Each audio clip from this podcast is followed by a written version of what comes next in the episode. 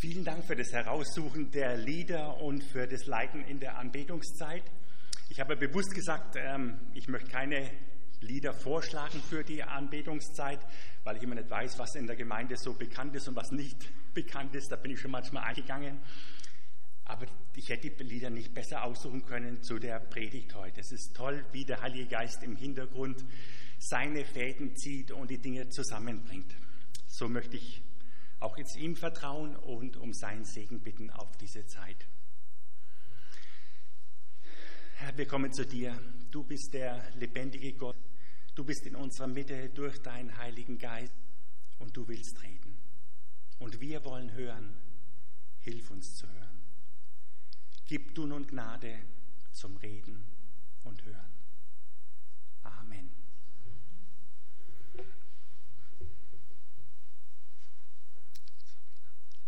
Wir müssen etwas unternehmen. Ich habe echt Angst, dass uns die Strafe doch noch trifft. Für all das, was wir getan haben. Ich kann mir nicht vorstellen, dass er das einfach so wegsteckt und vergibt, was gewesen ist. Nach dem, was wir ihm angetan haben und was er durchgemacht hat. Ich könnte es nicht. Lasst uns irgendwie einen Weg finden. Lasst uns eine Möglichkeit suchen, uns abzusichern. Hm. Hm. Was haltet ihr von einem zusätzlichen letzten Willen von unserem Vater? So ganz speziell an Josef adressiert. Ja, was, was, was, was meinst du damit? Was, was könntest du dir vorstellen? Ja, lasst uns mal formulieren. Lieber Josef, vergib doch deinen Brüdern all das Böse, das sie dir angetan haben. Ja, das klingt nicht schlecht. Und ja, wir könnten noch schreiben, wir bitten ihn um Vergebung, nochmals. Er soll uns die Missetat vergeben, denn wir sind doch auch Diener des Gottes seines Vaters. Diener des Gottes seines Vaters? Na, also ist das nicht ein bisschen hochgegriffen? Sollen wir das wirklich sagen? Nach all dem, was wir gemacht haben? Ja, irgendwie glaube ich, Josef sieht uns so. Und auch die Segnungsworte des Vaters am Schluss vor seinem Sterben haben irgendwie das nahegelegt dass er uns immer noch so sieht und dass sogar Gott uns weiterhin noch so zu sich gehörig sieht. Ha. Okay, das machen wir, das schreiben wir. Und ich denke, wir sollten Benjamin zuerst alleine zu ihm schicken, dass er ihm das Schreiben übergibt.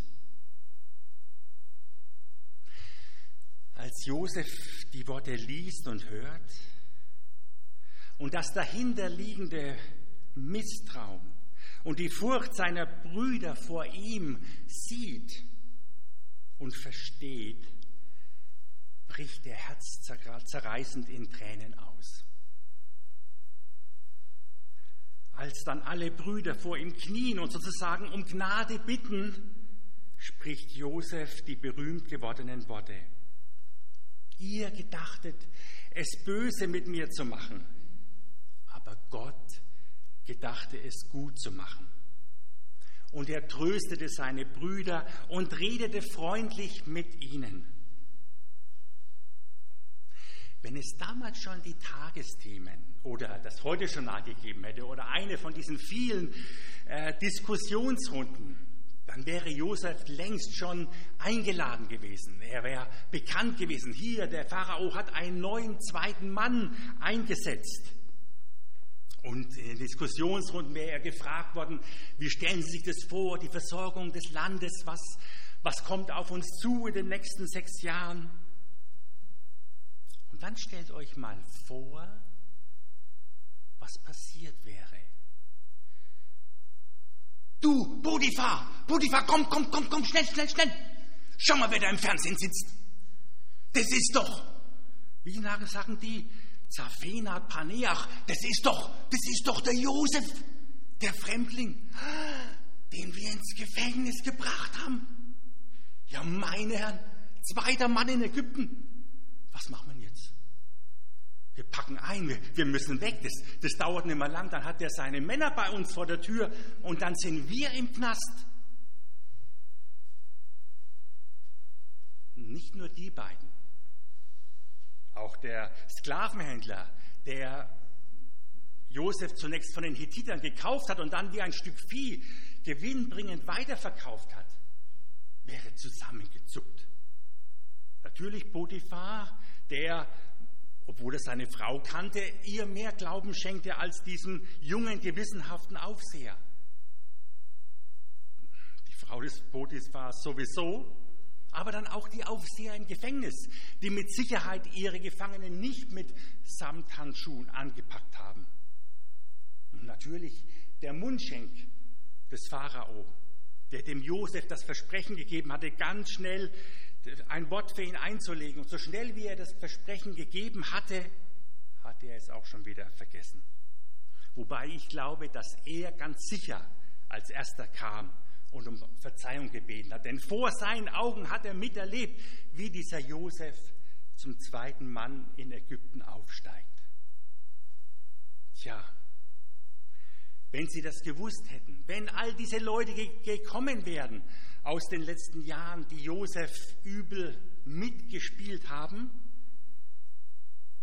wenn sie gekommen wären und um Gnade und um Vergebung zu bitten, so hätten sie erstaunt festgestellt, dass ihnen längst vergeben ist, dass dieser Mann gar nicht auf Rache, Vergeltung oder Strafe aus ist. Nein, Fehlanzeige. Gar kein dran denken. Wie kann Josef sowas machen?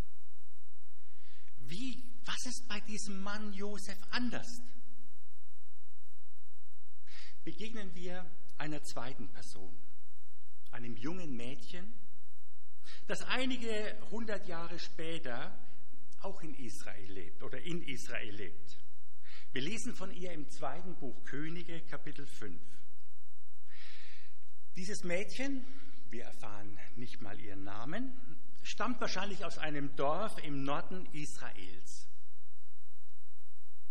Und es wird bei einem Überfall der benachbarten Syrer auf, in, diesem, in dieser Gegend gefangen genommen und als Kriegsbeute nach Syrien verschleppt. Aus ihrem bisherigen Leben gerissen, von ihrer Familie getrennt, ist sie nun als Sklavin der Willkür der, der neuen Besitzer ausgeliefert. Was mag sie wohl bei dem Überfall der Syrer in ihrem Dorf erlebt haben? Hat sie miterleben müssen, wie Bekannte aus ihrem Dorf von den Syrern umgebracht worden sind? Vielleicht sogar die eigenen Eltern? Freiwillig hätten die Eltern mit Sicherheit ihre Tochter nicht in die Hände der Syrer gegeben. Und wie lange sie nun schon bei den Syrern als Sklavin leben muss und dienen muss, wissen wir nicht. Aber mehrere interessante Details erfahren wir. Zum Ersten hat dieses Mädchen im Heranwachsen zu Hause mitbekommen, dass es einen lebendigen Gott gibt, an den man nicht nur glauben kann, sondern der etwas mit unserem Leben zu tun haben möchte ja sogar der ganz konkret hilft, wenn man ihn darum bittet. Diese Hilfe, so hat sie mitbekommen, lässt Gott oft durch die Hand seiner Diener, der Propheten in Israel, zuteil werden. Zum Zweiten geht ihr kindliches Vertrauen sogar so weit, dass sie den Glauben hat, dass diese Hilfe, dass Gott seine Hilfe sogar den Menschen gibt, die keine Juden, ja, die sogar Feinde der Juden, Feinde Israels sind. Für viele fromme Juden geradezu ein gotteslästerlicher Gedanke. Unvorstellbar. Zum Dritten geht dieses Mädchen noch einen Schritt weiter. Selbst ihr ganz persönlicher Feind ist nicht von der Zuwendung und Hilfe Gottes ausgeschlossen. All das persönlich erfahrene Leid, nochmals, sie hat wahrscheinlich mitbekommen, dass Leute, Freunde oder auch Verwandte bei dem Überfall ermordet worden sind. Also all das Leid, die Tränen, die sie geweint hat, der Schmerz, der sie nächtelang wach gehalten hat, können in ihrem Herzen nicht das Mitgefühl für ihren Herrn, der an Aussatz leidet, unterdrücken. Und nochmals zum Mitschreiben, das ist jetzt kein normaler syrischer Geschäftsmann, nein, es handelt sich um einen der führenden Generäle, der Verantwortung trägt für diese Überfälle und Entführungen. Und ihm wünscht sie von Herzen Gutes. Und durch die Initiative dieses Mädchens wird, geschieht letztlich das Wunder, das zur Heilung dieses Mannes führt. Und dass er auch sein Herz diesem lebendigen Gott zuwendet. Wie kann das Mädchen sowas machen? Was ist bei diesem namenlosen Mädchen anders? Auch im dritten Jahrhundert nach Christus ist wieder eine Volksgruppe unterwegs, um sich Sklaven bei den Menschen zu holen, die sie als ihre Feinde ansehen. Es ist die Zeit, in der die Goten aus dem Norden kommen und dem römischen Reich zusetzen. Die Großeltern unseres nächsten Kandidaten lebten in Kappadokien.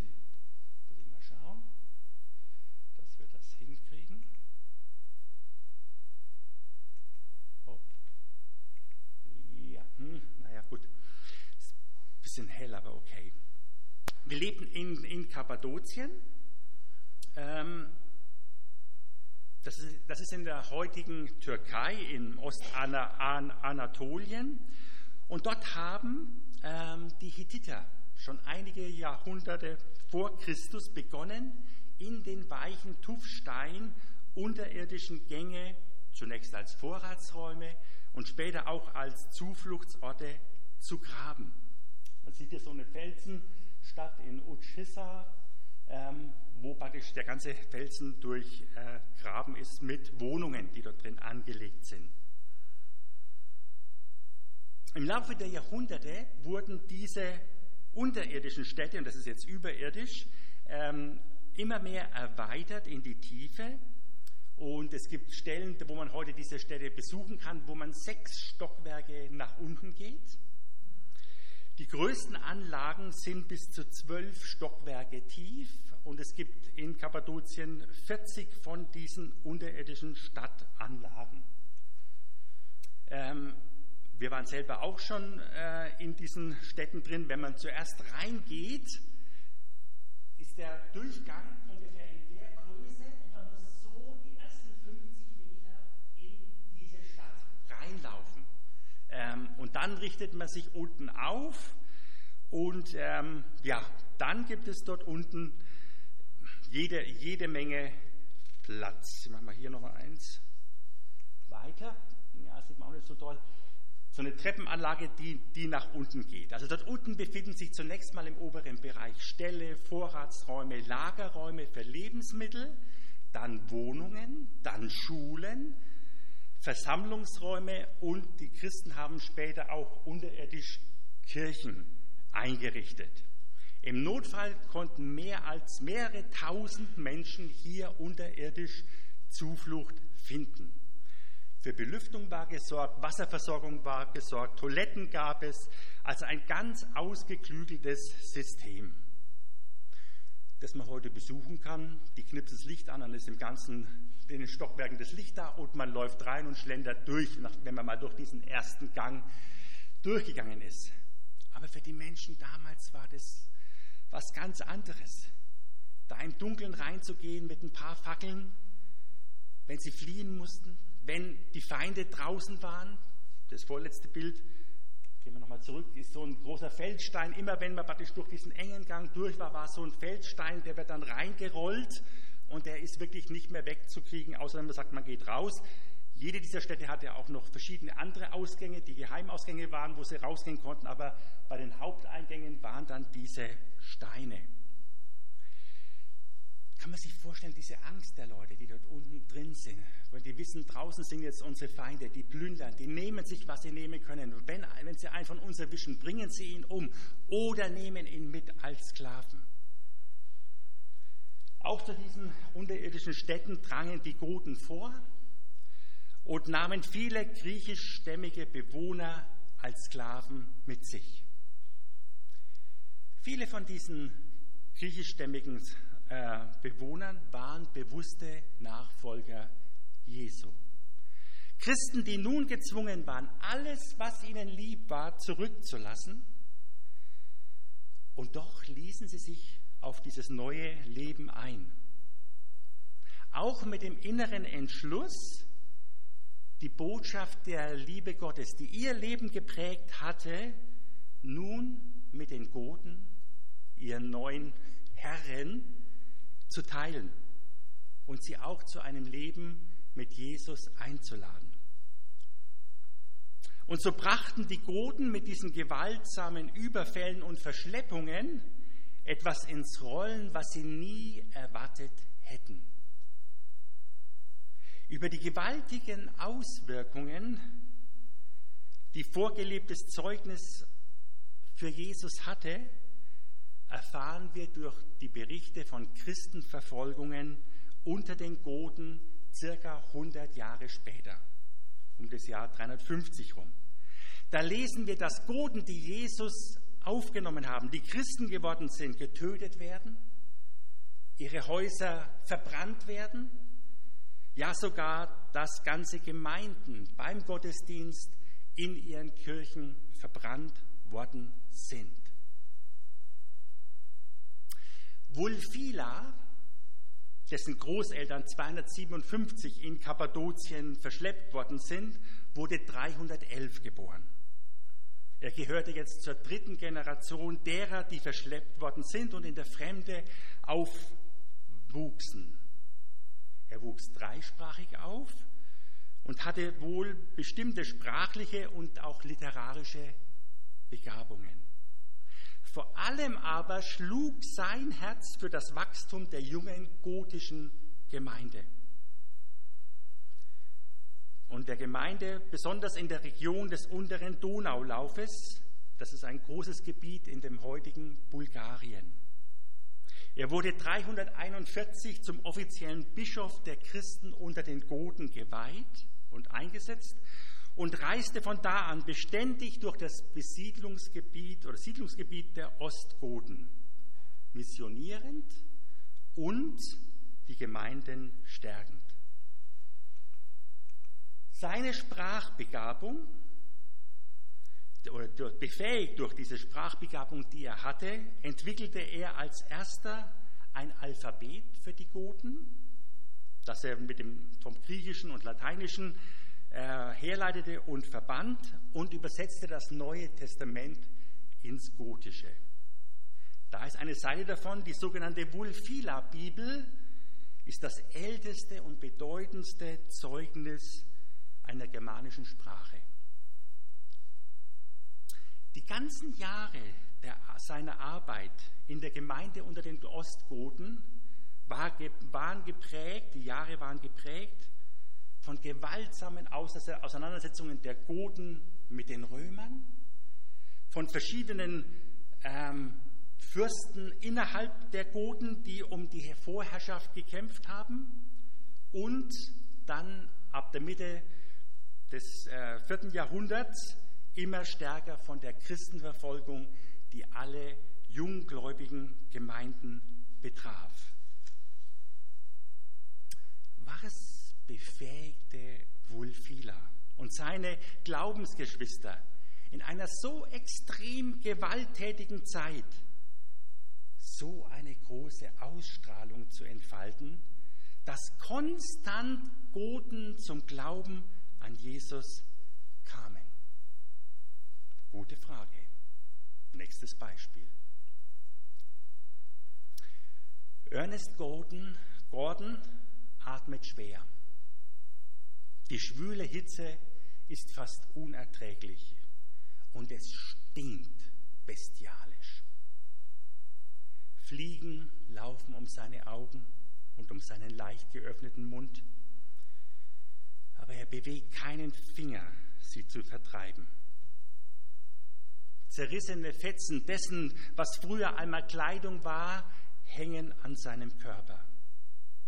Aber sie bedecken nur noch wenige Stellen seiner Haut, die überzählt ist mit unzähligen Bissen von Flöhen und Wanzen. Er liegt im sogenannten, in der sogenannten Hütte des Todes in Chung Kai in Thailand. Unfähig zu sitzen oder gar zu gehen, hat er das Gefühl für Raum und Zeit völlig verloren. Sein von Diphtherie, Malaria, Typhus und Ruhe ausgezehrter Körper ist nur noch Haut und Knochen. Um ihn herum liegen andere, die auf ihr nahes Ende warten, ja es wohl auch herbeisehnen. Und jeden Morgen werden die Verstorbenen der Nacht aussortiert und vor dem Lager verscharrt. Niemals hätte er sich vorstellen können, in diese Hölle zu kommen, in dieser Hölle zu landen. Ernest Gordon, geboren 1916 in Schottland, und dort ist er auch aufgewachsen. In Glasgow studierte er Philosophie und Geschichte für das Lehramt. Aus seinem Studium heraus hatte er sich 1936 zu einem Dienst in der Armee gemeldet. Und 1938 wurde er dann als Offizier der Sutherland Highlanders nach Singapur verlegt. 1942 geriet er und seine Einheit in japanische Kriegsgefangenschaft. Er und seine Männer wurden eingereiht in eine Arbeitskolonie zum, Kolonne zum Bau einer Bahnstrecke die damals schnell den Namen Death Railway, Eisenbahn des Todes, bekam. Japan ließ durch den Urwald hindurch eine Bahnlinie von Thailand nach Burma bauen, die die Japaner zum Weg zu einer Invasion nach Indien öffnen sollte. Eine über 400 Kilometer lange Bahnlinie zu bauen in 18 Monaten durch den Regenwald, über Berge, über Flüsse, das war die Vorgabe. Die Arbeitsbedingungen waren mörderisch. Jeden Tag von 6.30 Uhr bis 18.30 Uhr, manchmal auch bis spät in die Nacht. Gearbeitet wurde mit bloßen Händen oder mit einfachsten Schaufeln. Die Essensrationen reichten gerade so, um nicht zu verhungern. Unter denen, die starben, waren Engländer, Holländer, Amerikaner, Australier, Koreaner, aber auch japanische und sonstige ostasiatische Zwangsarbeiter. Geringste Schätzungen gehen von mindestens 40.000 Toten in diesen eineinhalb Jahren aus. Gestorben, gestorben an Krankheit, Schwäche, zu Tode geprügelt, erschossen oder geköpft.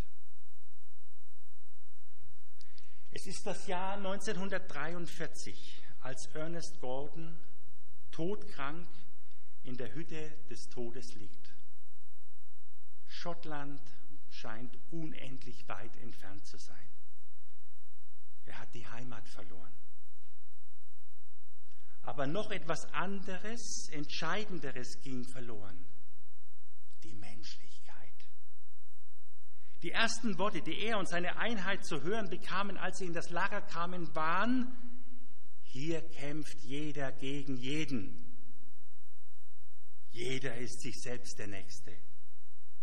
Und tatsächlich erlebte Ernest Gordon, wie das Gesetz des Dschungels von ihm und seinen Männern Besitz ergriff. Man stiehlt voneinander die wenigen Besitztümer, die einem noch geblieben waren. Man verkauft oder man tauscht sie bei Dorfbewohnern oder Wachpersonal ein. Man verrät Kameraden und schwärzt einander bei den japanischen Aufsehern an, um sich selbst zum Beispiel etwas bessere Essensrationen zu bekommen oder leichtere Arbeitsbedingungen zu sichern. Und geschickt nutzen die Japaner diesen Kampf ums Überleben zu ihren Gunsten aus. Das Gesetz des Dschungels ist das Gesetz des Lagers geworden. Doch als Ernest Gordon in der Hütte des Todes auf sein sicheres Ende wartet, passiert etwas Wunderbares. Unter einer Gruppe von Gefangenen, die neu ins Lager kommen, sind zwei Menschen, die von einem anderen Gesetz inspiriert und getrieben sind. Sie nehmen sich nach dem alle Kräfte verzehrten Arbeitstag der Sterbenden in der Hütte des Todes an. Sie geben Ernest Gordon und anderen Sterbenden von ihrer, kärgli, von ihrer kärglichen Portion Reis ab. Gordon erhält ein erstes Gewaschenwerden seines ausgemergelten Körpers nach sechs Wochen. Langsam kehren die Lebensgeister in ihn zurück. Und mit ihnen ein weiterer entscheidender Faktor, seine Menschenwürde. Die Freundlichkeit der beiden Gefangenen wirkt ansteckend. Kameraden verkaufen ihre Uhren, um Medikamente für Gordon zu kaufen. Und sobald Gordon wieder etwas zu Kräften kommt, beginnt auch er sich um andere Todgeweihte zu kümmern. Auch er verkauft die wenigen Habseligkeiten, die er noch hat, um das Los der Kameraden zu erleichtern. Es dauert einige Wochen, aber dann ist deutlich, die Atmosphäre im Lager beginnt sich zu verändern. Opferbereitschaft ersetzt er Egoismus. Mitgefühl tritt an die Stelle von Gleichgültigkeit. Liebe ersetzt Hass und Leben in Tod. Zwei Jahre später, Gord ist inzwischen der Dekan und Chef der renommierten, weltbekannten Princeton University in den USA, beschreibt er diese Veränderung in seinen Memoiren. Daran gab es keinen Zweifel. Der Tod war immer noch unser täglicher Begleiter. Aber langsam wurden wir befreit von seinem zerstörenden Wirkgriff. Egoismus, Hass, Stolz waren gegen das Leben gerichtet. Auf der anderen Seite waren Liebe, Obbereitschaft und Glaube die Grundbausteine des Lebens, Gaben Gottes an uns Menschen.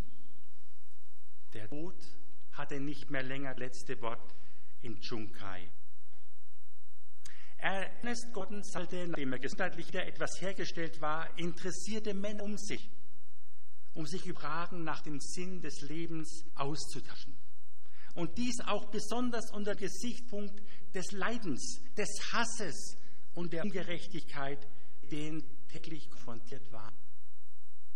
Nachdem Gordon und die Männer diese abendlichen Treffen sich selbst und andere Kameraden die Wasser, Witterung festgestellt haben, in ihnen der Wunsch, anders handeln zu können. Und sie lernten und verstanden Entscheidendes. Dieses veränderte Verhalten kommt bei Jesus nicht von ungefähr, sondern ist direktes Abbild dessen, dass eine Person im eigenen Leben die Vaterliebe des erlebt hat und immer wieder im Alltag erlebt. Wie Gott uns trotz all unseres Versagens und unserer Schuld immer mit Liebe abnimmt, bewegt uns das auch, die Schuld unserer Mitmenschen, mit der Schuld unserer Mitmenschen anders umzugehen. Für Ernest Gordon, der sich bis dahin nicht besonders für die Frage nach Gott interessiert und auseinandergesetzt hatte, kam es zu einer tiefgreifenden Wende in seinem Leben. Und in der Begegnung mit dem auferstandenen Jesus erschloss sich ihm und seinen Kameraden eine ungeahnte Kraftquelle der Liebe. Der Mann, von dessen Lippen wir hören, liebe dein Feind, ist derselbe Mann, der unter größten Schatzen aus unzähligen Wunden bluten sagt, Vater, vergib ihnen, denn sie wissen nicht, sie tun. Als dann in den letzten Tagen des Krieges die Camps, diese Zwangsarbeiter-Camps von den Angriffen der Alliierten getroffen wurden und auch viele japanische Aufseher schwer verletzt wurden, konnten Gordon und seine Kameraden nicht anders, als diesen Schwerverletzten und Leidenden zu helfen. Die teilweise bis nahe an den Tod gequälten Gefangenen werden zu Rettern und Befreiern und Fürsorgern an ihren Peinigern. Eine unglaublich ergreifende Szene in dem Film, der, der das Leben von Ernest Gordon ähm, abbildet. Mitgefühl, Barmherzigkeit und Liebe erwiesen sich für alle als sichtbar stärker als Hass, Vergeltung und Verachtung. Damals 1945 im Regenwald Thailands. Was war das Geheimnis all dieser Menschen? Warum konnten sie so außergewöhnlich handeln? Inzwischen ist es zwölf Wochen her, dass ich hier bei euch gewesen bin und ähm, mit der Bergpredigt angefangen habe. Zuletzt haben wir Jesus sagen hören, selig sind die da hungern und dürstet, hungert und dürstet nach Gerechtigkeit, sie sollen satt werden. Wir haben gehört, wie er sagt, selig sind die Barmherzigen, denn sie werden Barmherzigkeit erlangen. Das waren die Seligpreisungen 4 und 5. Und heute wollen wir uns in Matthäus 5, Vers 8 der sechsten Seligpreisung zuwenden. Selig sind die reinen Herzen sind, denn sie werden Gott schauen. Ah, das geht runter wie Honig. Das klingt so toll. Reines Herz. Ich bin klein, mein Herz ist rein. Worte, die schön klingen, aber die einige sehr ernste Fragen aufwerfen in dem Moment, wo wir uns genauer darauf einlassen. Was bedeutet es, ein reines Herz zu haben? Wie sieht das aus? Wie äußert sich? Was sind die Kennzeichen eines reinen Herzens? Und wie rein muss mein Herz oder kann mein Herz überhaupt sein? Ich kenne mein Herz. Wie rein muss denn ein Herz sein, um Gott zu schauen? Und überhaupt heißt das, dass Menschen, die kein reines Herz haben, Gott nicht sehen werden? Dieses Gott schauen, meint es unser Leben hier oder meint es unser Leben in der Ewigkeit? Fragen über Fragen. Ich versuche mal einige zu klären. Die einheitliche Botschaft der Bibel ist, oder des Neuen Testamentes ist es, aber auch in der gesamten Bibel, dass es nur einen Weg zu Gott gibt und in seine Gegenwart gibt, ihn zu schauen gibt. Und dieser Weg ist der Weg des Glaubens, Glaubens an die Liebe Gottes, die sich uns in Jesus zugewandt hat. Und die Liebe Gottes und die Vergebung Gottes, die er uns in Jesus anbietet. Der Schächer am Kreuz neben Jesus, hat er bestimmt kein reines Herz. Und er hatte auch keine Zeit mehr, sich um ein reines Herz zu bemühen. Und trotzdem hat er am selben Tag Gott geschaut. Auch wissen wir von vielen Männern und Frauen der Kirchengeschichte und natürlich am besten von uns selbst, dass es wohl Bereiche in unserem Leben gibt, wo wir sagen, ja, da fällt es uns leicht oder da schaffen wir es, den Willen Gottes zu erfüllen aber genauso auch Bereiche, wo wir zu kämpfen haben. Das zu tun, was richtig ist. Es wird individuell ganz verschieden sein, wo wir da unsere Kämpfe ausführen. Aber unser ewiges Angenommensein beim Vater hängt eben nicht von dem Erfolg oder Misserfolg dieser Kämpfe ab. Also hat die Leistung eines reinen Herzens auch nichts mit dem Erlangen des ewigen Lebens zu tun. Und trotzdem macht Jesus hier klar, dass dieses reine Herz wichtig ist und so ein großer Segen für uns ist. Ein Segen, der uns die Tür öffnet, Gottes Handeln um mich herum wahrzunehmen und auch darin eingebunden zu sein. Also ein Schauen Gottes im Leben hier. Nicht umsonst sagt Salomo in den Sprüchen, Sprüche 4, Vers 23, behüte dein Herz, achte auf dein Herz mehr als alles andere, was zu beachten und zu bewahren ist. Die vier Beispiele, die ich jetzt aufgezeigt habe, stehen für mich für Menschen, denen es gelungen ist, äh, sich ein reines Herz zu bewahren oder zu kultivieren, darin zu wachsen. Und ich habe mal aufgeschrieben, was ich für Schlüssel sehe, um ein reines Herz zu haben und zu behalten. Erstens, jeden Tag die Herausforderungen, denen man gegenübersteht, mit Gott anzugehen.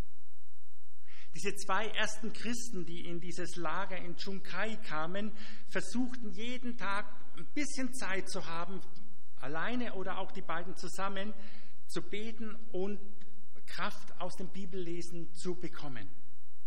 Und haben Gott mit eingebunden in das Erleben, in dieses gräuliche Erleben um sie herum. Ein zweites, Dinge, die man nicht ändern kann, aus Gottes Hand zu nehmen und mit seiner Hilfe anzunehmen. Josef hat jede Aufgabe, die ihm übertragen worden ist, versucht nach bestem Wissen und Gewissen mit ganzem Einsatz, mit ganzer Hingabe auszufüllen. Und er hat darin Gottes Segen erfahren. Ein drittes, aufzupassen, dass sich keine Verletzung, kein Hadern, keine Bitterkeit im Herzen festsetzt. Verletzungen, Ungerechtigkeiten, aber auch Fehler, die wir machen, bleiben in diesem Leben, in unserem Leben auf dieser Erde nicht aus. Aber wir entscheiden, wie wir damit umgehen. Festhalten, und gedanklich immer wieder darum zu kreisen oder loslassen und abzugeben. Natürlich hilfreich dabei, das vor Gott sein Herz auszuschütten, wie wir es vorhin auch in einem Lied gesungen haben, oder auch mit Geschwistern zusammen diese Dinge vor Gott zu bringen. Ein weiteres, sich bewusst auf das zu fokussieren, wofür man dankbar sein kann. Irgendwo auf seinem Leidensweg hat Josef gemerkt, dass Gott mit ihm ist. Wo immer er auch war, hatte er Gunst bei den Menschen, war er gesegnet im Umgang mit den Menschen. Die, versklavten Christen aus Kappadokien waren vielleicht als erstes nur einfach dankbar, dass sie am Leben geblieben sind, dass sie nicht umgebracht worden sind. Und Schritt für Schritt erkannten sie neue Möglichkeiten, die Liebe Gottes hier weiterzugeben. Und das namenlose Mädchen, bei ihr hat sich wahrscheinlich irgendwann die Erkenntnis eingestellt, hey, die Familie, bei der ich gelandet bin, ist eigentlich ziemlich okay. Das sind nette Leute. Ein weiterer Punkt, mein Handeln am Handeln Jesu ausrichten. Also den Fokus auf Gott und auf den Mitmenschen. Dieses namenlose Mädchen wünscht sich, dass es ihrem Herrn gut geht. Sie denkt an ihn. Die Christen in Chungkai bringen Opfer, um dadurch befähigt zu sein, denen, denen es so dreckig geht, zu helfen. Ein weiterer Punkt, die Haltung, das loszulassen, was in der Vergangenheit liegt und die Zukunft positiv anzugehen. Wir schauen wahrscheinlich und hoffentlich alle von uns auf Schönes in der Vergangenheit zurück. Und das ist gut, da dankbar zurückzuschauen, aber dann auch positiv und entschlossen an der Gestaltung des Heute und Morgens heranzugehen. Zum Abschluss will ich noch diese Seligpreisung in einer anderen Übertragung lesen. Ihr seid gesegnet, wenn ihr im Herzen aufrichtig und klar seid. Nur so könnt ihr Gott in allem entdecken. Amen. Ich will noch mit uns beten.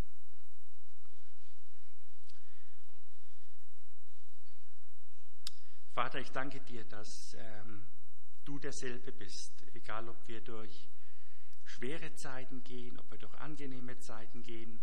Du änderst dich nicht. Du bist an unserer Seite. Und danke, dass wir alle Zeit die Möglichkeit haben, unser Herz bei dir auszuschütten, dir zu sagen, was uns erfreut, wofür wir dankbar sind, aber auch mit dir zu teilen, das, was uns schwerfällt, was uns Angst macht, ja, was uns auch niederdrücken möchte. Danke, dass die Emotionen, die uns berühren, dir nicht fremd sind. Und danke, dass du in allem, was passiert, an unserer Seite bist. Ja, und danke auch für uns untereinander. Danke, dass wir auf diesem Weg gemeinsam gehen und du uns immer wieder auch Geschwister an die Seite gibst, die uns ermutigen, stärken, trösten. Dir sei alle Ehre. Amen.